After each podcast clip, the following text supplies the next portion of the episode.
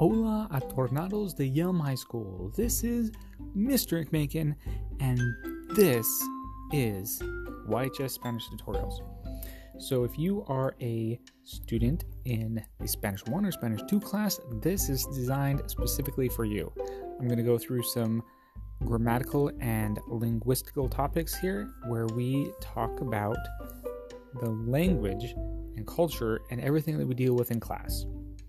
So if that is you, you are in the right spot and you can sit down, buckle up, and enjoy the ride as we explore Spanish language.